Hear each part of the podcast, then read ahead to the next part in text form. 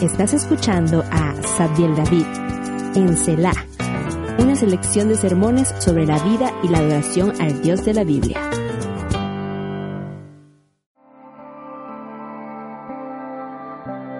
Vengan a las aguas todos los que tengan sed.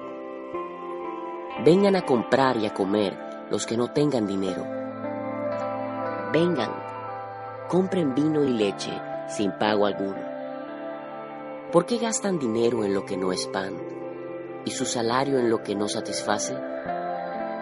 Escúchenme bien y comerán lo que es bueno y se deleitarán con manjares deliciosos. Presten atención y vengan a mí. Escúchenme y vivirán. Haré con ustedes un pacto eterno conforme a mi constante amor por David.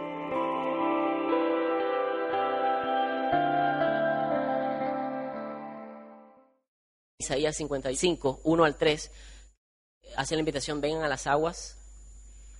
Y mm, termina diciendo en el versículo 3 que haré con ustedes un pacto eterno, conforme a las misericordias, dice una traducción, pero otras dice conforme a mi gran amor por David. Entonces en David hay algo, en David hay algo especial. David era un tipo muy amado por Dios. David es un modelo, David está ahí para modelar lo que un adorador, un amante de Dios, un hombre temeroso de Dios puede hacer. ¿Se va a equivocar? Sí, nosotros nos equivocamos, pero va a poder, también va a ser capaz de captar, de capturar el corazón de Dios y sobre todo va a ser capaz de traer a la, a la realidad los pensamientos, los diseños de Dios. Lo que Dios pensaba hacer, Él lo va a poder traer a, a, la realidad nuestra. David entonces nos, nos muestra lo que es ser amado con un amor singular. No sé si sabían que el nombre David de hecho significa amado. Amado, así. Entonces, eh, yo no sé si su padre lo amaba porque lo tenía allí escondido y cuando dijeron dónde estaban tus hijos, ni lo llamó, yo no sé, pero Dios lo amaba.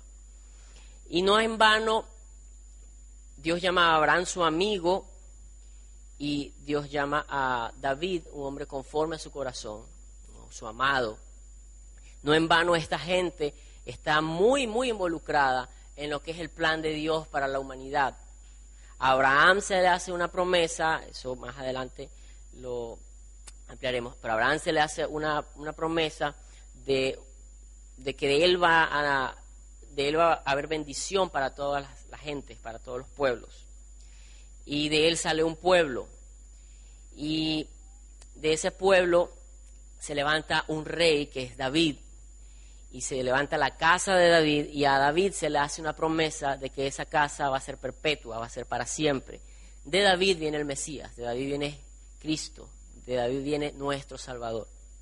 Entonces, en cierta forma, él es un tipo de el que había de venir, del rey, de reyes. Es como que lo está presagiando, él lo, él lo está prefigurando. Entonces, es mucho lo que podemos aprender de David. Este Isaías 51, 55, 1 al 3, entonces nos revela el amor singular de Dios por David y que en base a él establece un pacto eterno, en base a David, a la casa de David, establece un pacto eterno. Y esto es porque este hombre, David, sabe traducir el corazón de Dios. Hechos 13, 22 es la plataforma para esta enseñanza que eh, he titulado Un hombre a su gusto. ¿A cuántos les gusta el café? Así luce el Starbucks en la Nueva Jerusalén.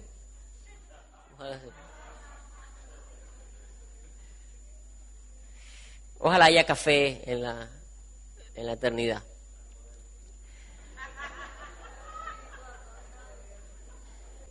Encontré a David, hijo de Jesé, un hombre a mi gusto que llevará a cabo mis planes. A mi gusto, tradicionalmente se ha traducido conforme a mi corazón, Reina Valera 60. Y, y eso es lo que significa conforme a mi corazón. En otras versiones dice, yo quiero mucho a David o me agrada David. Esa es la idea. ¿Y mm, por qué le agrada? La razón de que a Dios le agrada David es porque Él va a llevar a cabo sus planes. Es decir, todo lo que Dios le diga a David que haga, David lo va a hacer. Todo lo que quiera Dios, David lo va a hacer.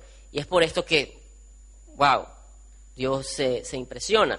Porque déjenme decirle que Dios a lo largo de la historia ha buscado gente que haga su voluntad, haga lo que Él quiere, y le ha ido mal. Entonces, ¿cuántos saben que no es tan fácil hacer todo lo que Dios quiera?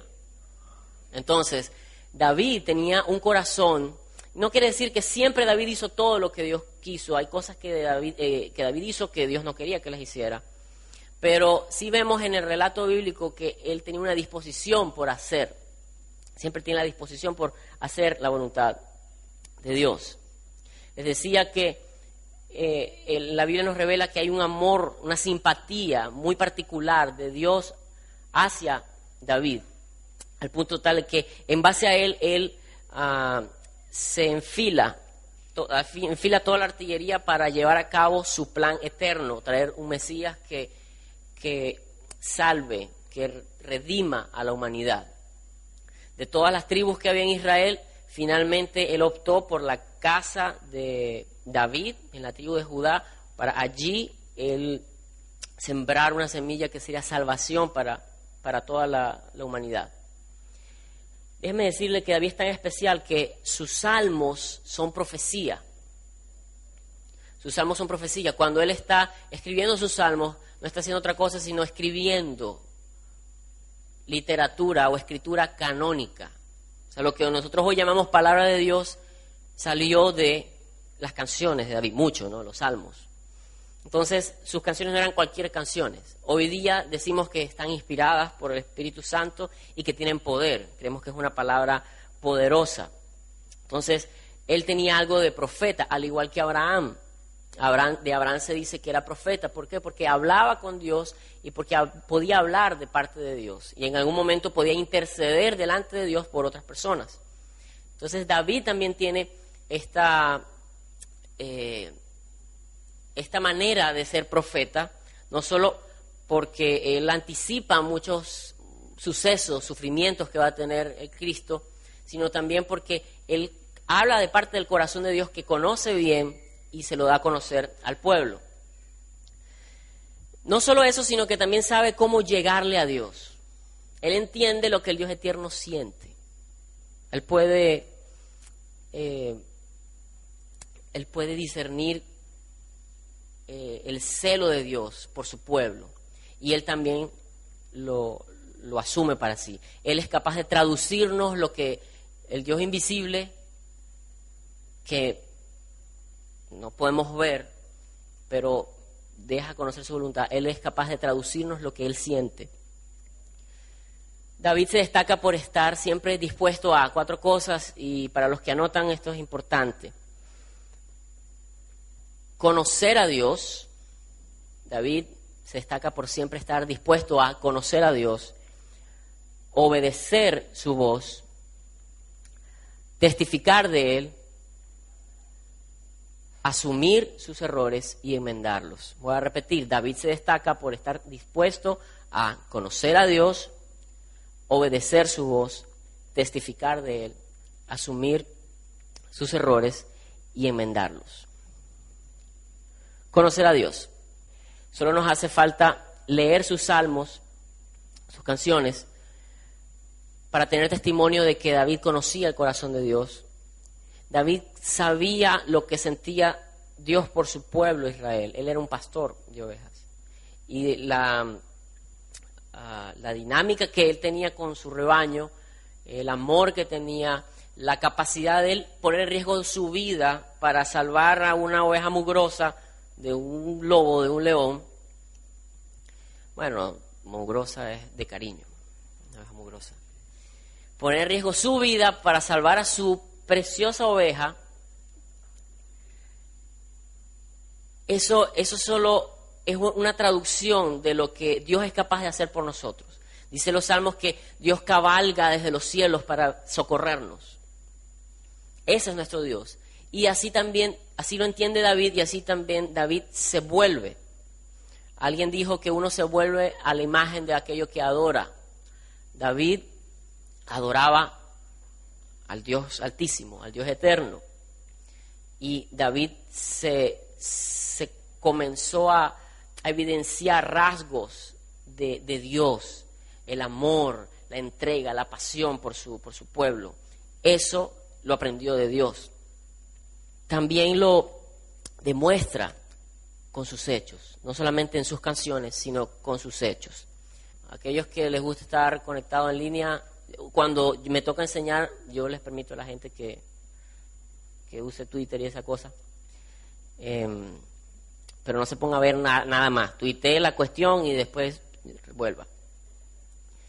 Ahí puede tuitar lo que acaba de decir. David, anhelaba estar cerca de Dios, lo dice en sus canciones, pero también lo demuestra con sus hechos. El hashtag que tenemos es un hombre a su gusto.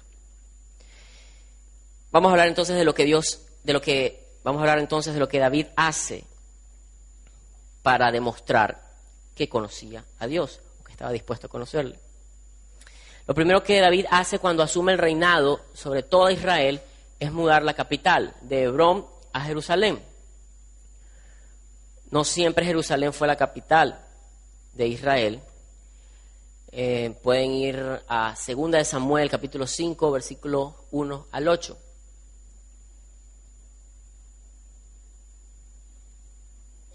Segunda de Samuel, capítulo 5, versículo 1 al 8. Y los pongo en contexto. David, los primeros años de su vida, estuvo gobernando solo sobre la casa de, eh, Judá, sus parientes. Cuando Saúl muere, los generales de Saúl toman a su hijo Isboset y lo declaran rey. Y es rey sobre la mayoría de las tribus, pero la familia de Judá eh, va a Hebrón y allí coronan a David como rey y fue un tiempo de guerras internas entre Israel hasta que David logra consolidar un reino. Eh, hay un magnicidio, mm, traicionan al, hijo de Saúl y finalmente todos los, ancianos de cada tribu dicen, eh, ya, ya lo vamos a leer, aquí está en el versículo 5, versículo 1 del capítulo 5. Ya lo tienen, segundo de Samuel 5, 1 al 8. Todas las tribus de Israel fueron a Hebrón para hablar con David. Le dijeron, Su Majestad, y nosotros somos de la misma sangre. Ya desde antes, cuando Saúl era nuestro rey, usted dirigía a Israel en sus campañas. ¿Se acuerdan que, eh, que David era un soldado al servicio de, de Saúl? Y era un soldado muy destacado. Le cantaban canciones a David que David mató diez mil y Saúl solo a mil. Uf, eso le daba envidia. Entonces dice que ya desde antes, cuando Saúl era nuestro rey, usted dirigía a Israel en sus campañas. El Señor le dijo a su majestad, esto fue a través de Samuel, el profeta, tú guiarás a mi pueblo Israel y lo gobernarás. Así pues, todos los ancianos de Israel fueron a Hebrón para hablar con el rey David. Y allí el rey hizo un pacto con ellos en presencia del Señor. Después de eso ungieron a David para que fuera rey sobre Israel. David tenía 30 años cuando comenzó a reinar y reinó 40 años. Durante siete años y seis meses fue rey de Judá en Hebrón. Luego reinó en Jerusalén sobre todo Israel y, Judá durante 33 años. El rey y sus soldados marcharon sobre Jerusalén, estoy leyendo el versículo 6, para atacar a los jebuseos que vivían allí. Jerusalén estaba ocupada por enemigos de Israel. Los jebuseos, pensando que David no podía entrar en la ciudad, le dijeron a David, aquí no entrarás, para ponerte en retirada nos bastan los ciegos y los cojos. Habráse visto tamaña soberbia. Pero David logró capturar la fortaleza de Sión, que ahora se llama la ciudad de David. Aquel día David dijo, todo el que vaya a matar a los jebuseos que suba por el acueducto para alcanzar a los cojos y a los ciegos, los aborrezco. Los cojos y los ciegos era, eran estos tipos. Pues. De allí viene el dicho, los ciegos y los cojos no entrarán en el palacio. Una pequeña anécdota de esa conquista. ¿Qué tenía de especial en Jerusalén? Alguien que me diga, ¿qué tiene de especial en Jerusalén? Como para que David, ¿será que David le, entró la, la manía de, imperialista de querer conquistar todos los territorios? Obviamente no es eso, porque esa ciudad está dentro de su territorio, pero está ocupada por un pueblo enemigo. Pero ¿qué tiene de especial Jerusalén? A ver, ¿quién da más? ¿Quién da más?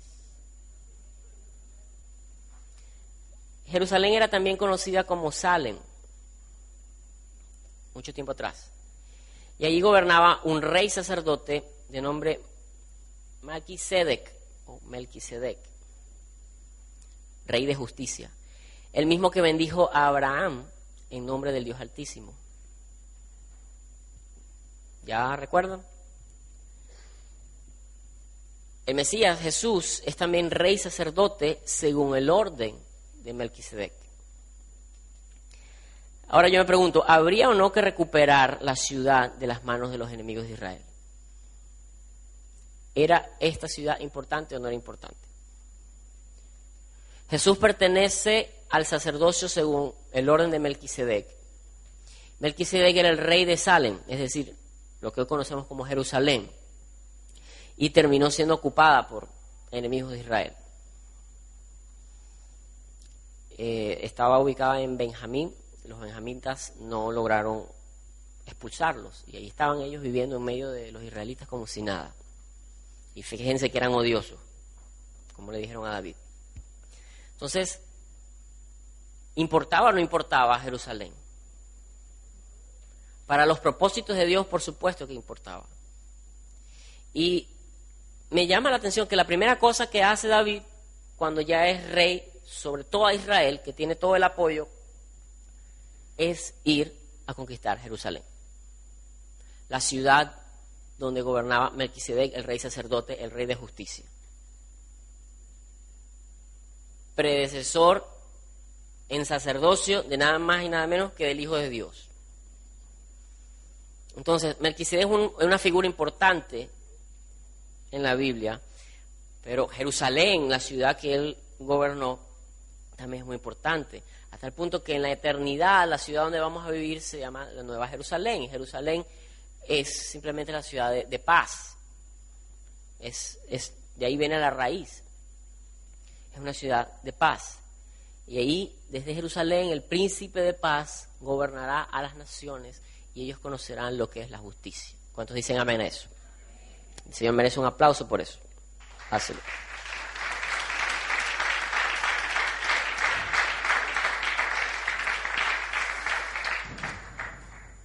Él sabía, David sabía lo que Dios le pedía. Y cuando no, cuando no sabía, le consultaba. Es la, es la dinámica de quien ama a Dios y le teme y quiere conocerlo. Ahí lo pueden tuitear. Él sabía lo que Dios pedía de él y cuando no, le consultaba. Esa es la dinámica de quien le teme a Yahweh y quiere conocerlo. David estaba siempre dispuesto a conocer a Dios. David también estaba dispuesto a obedecer su voz. En el pasaje posterior, según Samuel 5, 17 al 25, narra una derrota de los filisteos en manos de David. Y me llama la atención tres oraciones allí. Ustedes pueden anotarlo, según de Samuel 5, 17 al 25. Me llama la atención estas tres oraciones. Así que David consultó al Señor. Así que David volvió a consultar al Señor. Hubo una cuestión allí, él ya había consultado, ¿qué hacemos? ¿Qué hacemos? Volvió a consultar al Señor. Y después cuando recibe una palabra del Señor, le dice, aguántate, cuando ocurra esto, entonces tú vas y los atacas. Y dice, así lo hizo David tal como el Señor se lo había ordenado. Ese mismo, esa misma, ese mismo incidente, ese mismo eh, evento está en Crónicas, Primera de Crónicas 14. Hay muchos pasajes paralelos que usted puede encontrar y es chévere porque en algún en, Samuel eh, lo plantea de una manera en Crónicas hay alguna información adicional. Fíjense que así a lo largo de su vida David siempre estuvo dispuesto a obedecer la voz de Dios. Él sabía que estaba en esa posición de rey para cumplir la voluntad del Señor. Y todo plan que hubiera en el corazón de David tenía que pasar por el escáner divino primero, para poder ejecutarlo. Quiero hacerte una casa. Natán, ¿qué te parece si le hacemos una casa al Señor? Oh, sí, le dijo Natán, eh, así en, sí mismo. Sí, David, si Dios está siempre contigo, él le, va a dar play a eso, le va a dar el visto bueno. Dale. Cuando llega Natán a su casa en la noche, el Señor le habla y le dice, dile a David esto y esto y esto. Dile que él no me va a hacer la casa. Ok. Entonces, pero, pero David había consultado. David había consultado, el profeta le dijo, dale, para adelante. Después Dios le habla al profeta y le dice, ya, sí, pero no. Sí la vamos a hacer, pero no la vas a hacer tú. Aparte que eh, tenía la aprobación de Dios, entonces siempre estuvo dispuesto a testificar de Dios. ¿Alguien se recuerda lo que le dijo David a Goliat en el campo de batalla? Si no se acuerdan, busquen Primera de Samuel 17, 45 al 47. Primera de Samuel 17, 45 al 47. Dice lo siguiente. Tú vienes contra mí con espada, lanza y jabalina, pero yo vengo ante ti en el nombre del Señor Todopoderoso el Dios de los ejércitos de Israel, al que, a los que has desafiado. Hoy mismo el Señor te entregará en mis manos y yo te mataré y te cortaré la cabeza. Eh, no era un niño indefenso que jugaba PlayStation todo el tiempo. Él sabía lo que estaba haciendo. Hoy mismo echaré los cadáveres del ejército filisteo a las aves del cielo y a las fieras del campo, y todo el mundo Anote esto, subrayelo en su mente. Todo el mundo sabrá que hay un Dios en Israel. Todos los que están aquí reconocerán que el Señor salva sin necesidad de espada ni de lanza. La batalla es del Señor y Él los entregará a ustedes en nuestras manos. David estaba siempre dispuesto a testificar de Dios, de quién era Él, de lo que era capaz de hacer. No se temorizaba, no se avergonzaba. En sus salmos vemos una disposición a testificar acerca del Dios viviente. Ejemplo, Salmo 57, 9 y 10. Te alabaré, Señor, entre los pueblos, te cantaré salmos entre las naciones, pues tu amor es tan grande que llega a los cielos, tu verdad llega hasta el firmamento. Salmo 105, 1 al 7. Den gracias al Señor, invoquen su nombre, den a conocer sus obras a las naciones. Más adelante vamos a ver esto, pero Dios no es... Dios, Dios es el Dios de Israel. Recuerde que Israel significa el que pelea junto a Dios, el aliado. Y Dios es el Dios de Israel. Pero Israel no es solamente los que nacen en Israel. ¿Ok? Sí, Israel, el que está allá y que tiene la problemática que tienen, lo sé, pero según Romanos, el apóstol Pablo enseña que el, Israel que Dios ha cultivado, y pone el ejemplo del, del olivo, es una nación de, de hijos es una nación de creyentes, más allá de la sangre. Entonces esto es, esto es muy importante. Cántenle, denle a conocer sus obras entre las naciones. Dios no eligió a Israel simplemente para que Israel fuera salvo. Dios eligió a Israel para traer a través de Israel un Mesías que salvara a todas las naciones. De manera que el propósito de, existir, de existir de Israel es darle a conocer a las naciones quién es Dios. Y David entendió eso y David a través de sus, salmos, él motivaba al pueblo, las naciones tienen que enterarse de quién es nuestro Dios y de lo que es capaz de hacer. Cántenle, entónenle salmos, hablen de todas sus maravillas, siéntanse orgullosos de su santo nombre, alégrense el corazón de los que buscan al Señor, recurran al Señor y a su fuerza, busquen siempre su rostro, recuerden las maravillas que ha realizado, sus señales y los decretos que ha emitido.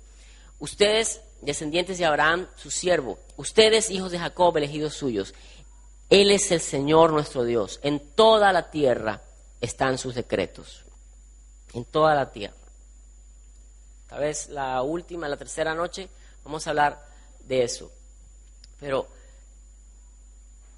en todo lugar Dios se ha logrado manifestar y Dios tiene un remanente, Dios tiene hijos que le adoran, que le conocen que le exalta. Tú debes darle gracias a Dios porque a, lo mejor tú la única congregación que has conocido es esta. Pero hay muchos, muchos, muchísimos hijos de Dios como tú y como yo, de, con ah, trasfondos diversos, pero que conocen al mismo Dios de gloria, de gracia, de amor que tú y yo hemos conocido. David estuvo dispuesto no solo a conocer a Dios, y a obedecer su voz y a testificar de él, sino también estuvo dispuesto siempre a asumir sus errores y enmendarlos. Hay tres episodios en los que veo al rey David equivocándose y, muy feo, pero asumiendo sus culpas, genuinamente arrepentido y buscando reparar el daño. Cuando hizo el censo militar al final de su reinado, ¿se acuerdan? No sé qué el bicho le picó y quiero saber cuántos soldados tengo y Dios no lo vio bien. Trajo daño, trajo peste al pueblo, trajo muerte al pueblo. Pero después lo vemos a él como se arrepiente, confiesa su culpa y, es capaz de él ah, asumir los gastos de, los holocaustos que, de los holocaustos que le iba a presentar. Ahí es cuando dijo la famosa frase, no, quiero, no le voy a dar nada al Señor que no me cueste a mí. Ese es David. Esa es una persona que se equivoca, pero es una persona que porque conoce a Dios sabe que Dios es lento para, para, la ira, es grande en misericordia, es perdonador y al que se humilla, Él no lo mira de lejos, sino que lo recibe. La otra fue cuando cometió adulterio y asesinato. Urias, su esposa, adulteró con su esposa, asesinó a Urias. Y vemos que, aunque él se cayó un buen tiempo y andaba así muriéndose, casi que, tenía un cáncer allí, dice el Salmo, porque se lo tenía callado y la gente podía estar hablando. Pero finalmente cuando él confesó y él dijo, yo soy digno de muerte, el Señor lo perdona a él. Y, vemos que es el mismo David siempre, que ama a Dios, que, que busca la justicia y que sabe que él siendo culpable es digno de muerte, pero Dios le perdona. Y la otra, el otro episodio en que veo que David se equivoca es el episodio en el que Usa, ¿se acuerdan de Usa?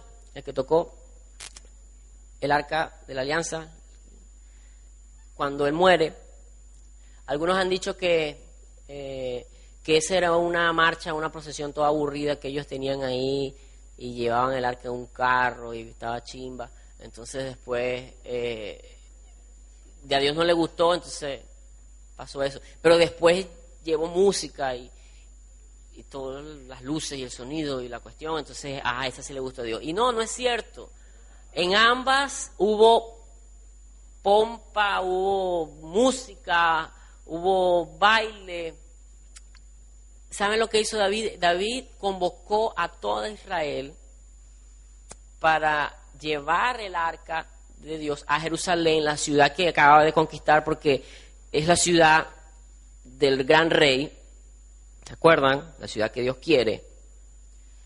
Y David la conquistó para, para Dios. Entonces, no conforme con que la conquista para Dios, dice, bueno, Dios, ahora toma tu lugar en esta ciudad. y vamos a llevarte. No estaba mal esa idea. El asunto es que sabemos que no lo hicieron como debían, porque eh, como ven, al arca se le ponen unas barras y los sacerdotes tienen que llevarla en hombros y no fue la forma como la llevaron. la cuestión no es que si es que si la pones en un carro, se, pum, eso pega corriente y se te muere. No, porque los filisteos la pusieron también en un carro y no, no se murieron los filisteos. El punto no era el carro, el punto era que el sacerdocio instituido no estaba ocupando el lugar que le correspondía. Entonces eso fue una falla, eso fue un, error de, David allí, al no convocarlos a que participaran activamente de eso. Él convocó a todo Israel, pero ese pequeño detalle no lo tomó en cuenta. ¿Y qué pasa? Usa muere. Usa muere. Tenían a todo el pueblo allí. Eso es un poco de plata que invirtieron para trasladar cientos de personas de diferentes lugares para hacer una fiesta que termina en un velorio. Qué patético. David se llena de miedo. David dice, no, vamos a dejar el arca aquí. Pasa el tiempo escudriñando la palabra, se encuentra que lo había hecho mal y después dice, en Primera de Crónicas 15, 11 al 13, Primera de Crónicas 15, 11 al 13, luego David llamó a los sacerdotes Sadoc y Abiatar, y a los levitas Uriel, Asaías, Joel, Semaías, Eliel y Aminadab, y les dijo, como ustedes son los jefes de las familias patriarcales de los levitas, purifíquense y purifiquen a sus parientes para que puedan traer el arca del Señor, Dios de Israel, al lugar que he dispuesto para ella, la tienda. Él dispuso todo, tenía en su corazón, Dios dio luz verde, o sea, Dios no le dijo que no, pero en eso se había equivocado. Entonces ahora Él está corrigiendo y los está llamando y les, está diciendo, usted se va a encargar del arca. El arca es el, el negocio de ustedes, eso, eso es lo suyo.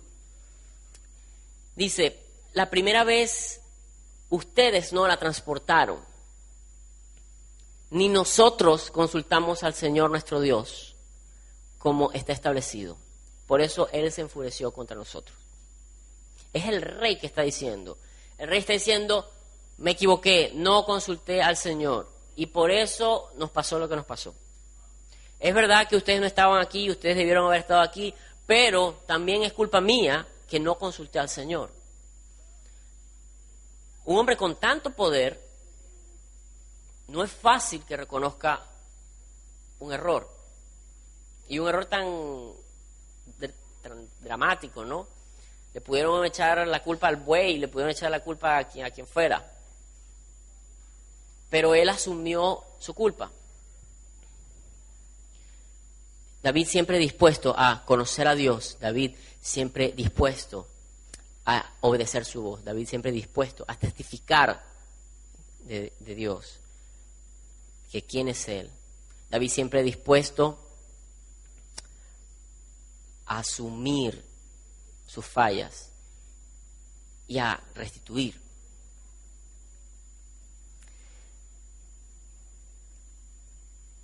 Pónganse de pie un momento. Y yo quiero que cierre sus ojos. Y yo le voy a hacer unas preguntas. Porque la, cuestión no es que vamos a estudiar a David como mera historia para luego hacerles un examen. ¿Dónde nació David? ¿Cuántos hermanos tuvo? No es el punto de esto. El punto es que en David se consolida una idea, un plan, un pacto, que va a traer vida a la humanidad, vida eterna a la humanidad. Y David está puesto como modelo para nosotros, para que sigamos sus pasos. Un hombre que entendió el corazón de Dios, un hombre que fue adelantado en sus propuestas. Cierra tus ojos y respóndete. ¿Qué tan bien conoces a Dios? ¿Disfrutas estar con Él? ¿Sabes identificar su voz? Su voz que es por su palabra, ¿no? por su Espíritu Santo.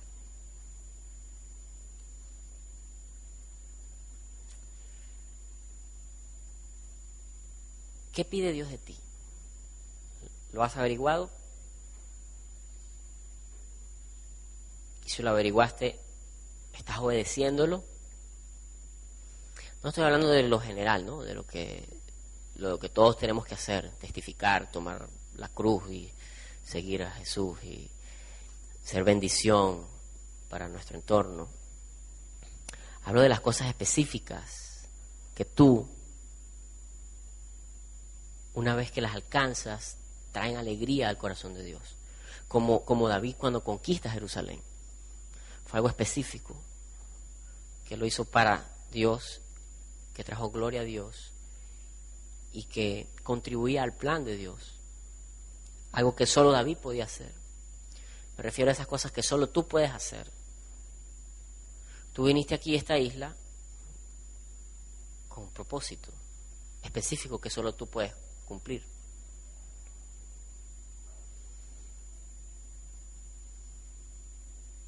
Tal vez muchas personas vendrán y hablarán de David y, todo eso, pero tal vez yo vine aquí para hacerte esta misma pregunta, esta precisa, precisamente esta pregunta. Porque nadie te la había hecho antes, pero ahora te la estoy haciendo yo. Al yo hacerte esta pregunta, yo estoy cumpliendo un propósito específico para mí. Tú conoces a David para que tú lo dejes conocer, para que tú seas como David, para que tú lo dejes conocer, para motivar a tus hermanos a, a buscar eso. ¿Te preocupa que otros conozcan al Dios vivo? Puede ser Dios conocido a través de tus palabras, de tus acciones en el trabajo, en la escuela, en el hogar? ¿Qué dicen tus vecinos acerca de tu Dios? ¿Qué dice tu jefe acerca de tu Dios? Cuando Dios hace una maravilla en tu vida, ¿con, ¿con cuánta frecuencia tú vas y se lo cuentas a otra persona? ¿Con cuánta frecuencia tú testificas del poder de Dios?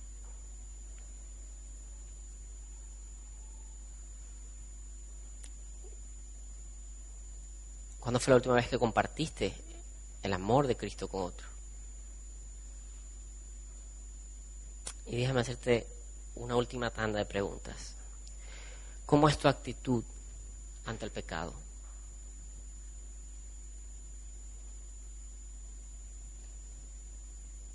Cuando te equivocas, ¿tú asumes tu error o buscas a quién culpar? Buscas una vaca a quien echarle la culpa. No te preocupes, yo también me la estoy haciendo a mí. De hecho, ya me las hice. Sé que estamos tragando grueso. ¿Eres humilde para aceptar tu falta? ¿Eres humilde para reparar el daño que hiciste? Para tú reparar lo que te cueste a ti la reparación. Eres humilde para eso. David lo fue. David testificaba, David conocía a Dios, David procuraba estar con él, David asumía sus responsabilidades y restituía a aquellos que había ofendido, a aquellos que había dañado. Pero qué de, qué de ti y qué de mí. Ahí donde estás, si crees que David es más que un personaje del cual hablamos a, nuestros niños en la escuela dominical, si crees que David tiene algo que decirte a ti y algo que enseñarte a ti, con tus ojos cerrados, levanta tus manos. El Señor, quiero ser conforme a tu corazón. quiero ser un hombre, quiero ser una mujer a tu gusto